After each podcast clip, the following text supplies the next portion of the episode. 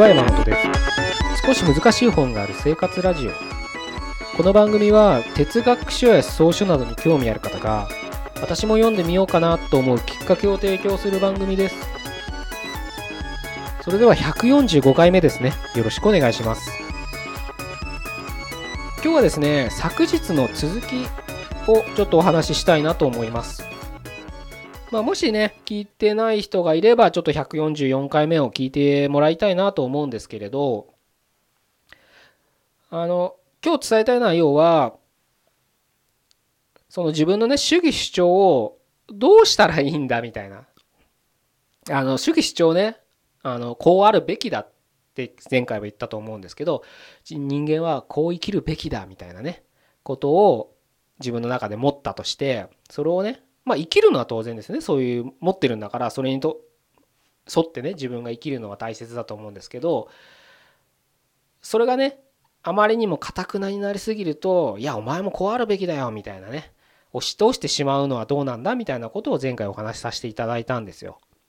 ま具体例として、僕はね、タバコが嫌いなんで、タバコは吸うべきじゃないよっていう主張を持ってたとしてね、あ、持ってるんですけれど、それを、あの、全ての人にねすべからく押し通すことはいいことなのか。世の中にとってそれは良いことになるのかみたいなことをちょっとお話しさせていただいてちょっと考えてくださいねっていうことで前回終わったんですけれど。まあだからその続きなんですね。でまあ結論から言うと僕は主義主張は言うんではなくてやるだけでいいと思ってるんです。すごくキャッチーな言葉で言えば、男は黙って札幌ビールってやつですよ。まあそれは女もそうですよ。女性も黙ってやってればいいんです。前回僕はそのタバコを吸うなっていう主義主張がこういう場合は果たしていいことになるのかみたいな話で空想上の人物として世の中全てに絶望した人が唯一の拠り所としてタバコ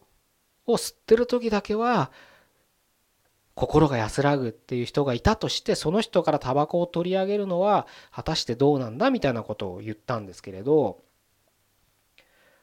だからその人にねタバコなんて吸うんじゃないよって取り上げちゃうのは無理くり自分の主義主張を通す人ですよ。でも今回僕が言うのはタバコを吸うべきじゃないっていう主張は持つ、持ってて全然いいんです。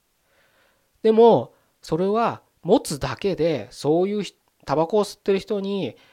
強く言う必要はないんじゃないかってことなんです。つまりね、タバコを吸うべきじゃないって思ってるんだったら自分は吸わなければいいんです。吸わないで、そう自分の人生を全うしてればいいんです。そういう人の姿を見てもしかしたらその唯一のよりどころがタバコだった人がなんかあいつかっこいいなとかねなんかあの人の生き方素敵だなみたいなねことに気づいてタバコをやめるかもしれないですよね。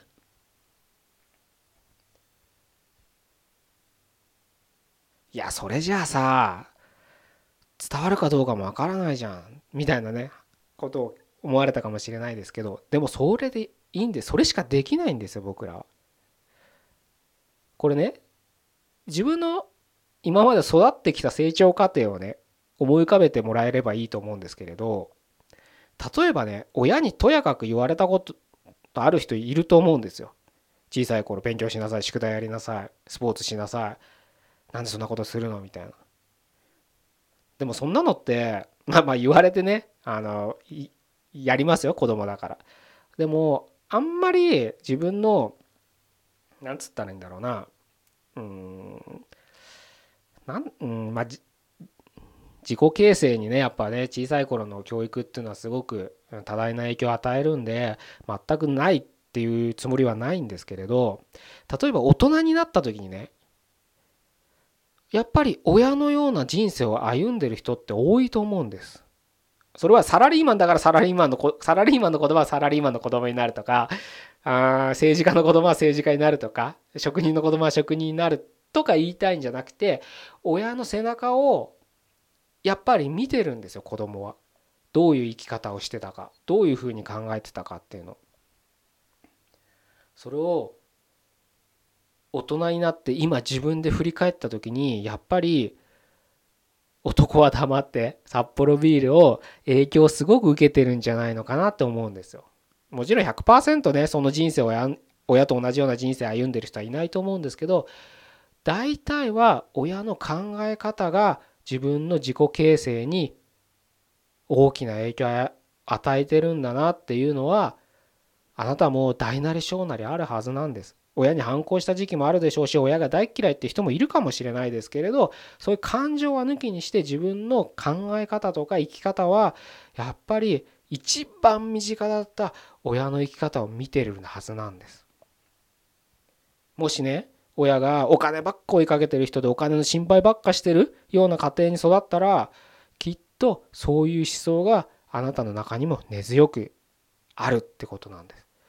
逆に物より人の関係を大切にしなさいとか心を豊かにしなさいとかものではなくて体験とかをしなさいいろんな音楽連れてったり美術館連れてったり遊ばせたりしてた人たちの親の環境に育ってたらやっぱりそういう子がね育ってるはずなんですよ。もちろんあれですよその住んでる環境とか学校とか友達の環境とかいろんな環境には左右されますけれどコアにある親の影響っていうのはそういうものが反映されてるはずなんです。僕は自分の人生を振り返った時に今でもそう思ってますね。親にね反抗しまくってた時期がありますよ。それはなんか態度として反抗してるっていうよりはああいった人生歩みたくないと思ってね自分なりに考えていろんなことをやっていろんなことに手を出したり、まあ、会社をコロコロ変わってんのもそういうことなのかもしれないです。やっぱりそそのねなぜそんな行動を繰り返してるんだろうっていう考えた時にやっぱり自分の中に親の生き様っていうのが根強く鎮座してるからなのかなっていうふうに思うんですよね。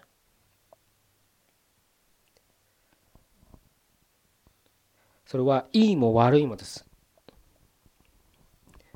なのであなたがもし自分の信念が持ってたとしてそれが人間の真理に近い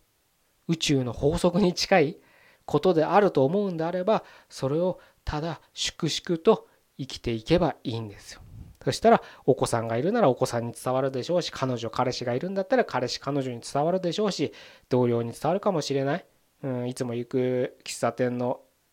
仲間に使うね常連の友達に伝わるかもしれないそれはどう伝わるかはわからないですけれどあなたはあなたなりのその信念をただ黙々と真摯に生きればいいと僕は思いますね。無理にねこうしろああしろってね周りにギャーギャー怒鳴り散らす必要はないんですよ。それね多分ねギャーギャー言いたくなる気持ちはわかるんですけど多分ね言いたくなるっていうのはねきっと自己顕示欲みたいなものなんです。不安なんですよやっぱ自分の信念がね。正しいかどうか本当に合ってるかどうか。だから誰かに同調してもらいたいから無理やりでもいいから押さえつけようとしてタバコなんか吸うんじゃないよ!って言いたくなるんですよ人間って。それはだから自分の弱さなんだ。タバコを吸ってる人が悪いんじゃない。そういう生き方をしてる人が目の敵にしてるだけで翻って言えば自分の弱さなんですよそれは。だから強い人は何も言わずに粛々と生きてるんです。淡々と。なんかそんな人ってかっこいいですよね。僕は個人的にそう思いますよ。だからこんな話してるのかな。わかんないけど。まあちょっとねあのー、そういった視点で自分の信念っていうのを振り返ってみてもらえればなと。もうもしないんであればあの何かね自分の信じる道っていうのは何だろうって考える時にそういった視点でもかあの探す糸口のなると思うので、うん、ぜひ参考にしていただければなというふうに思います。じゃあ145回目ここで終わりたいと思います。ありがとうございました。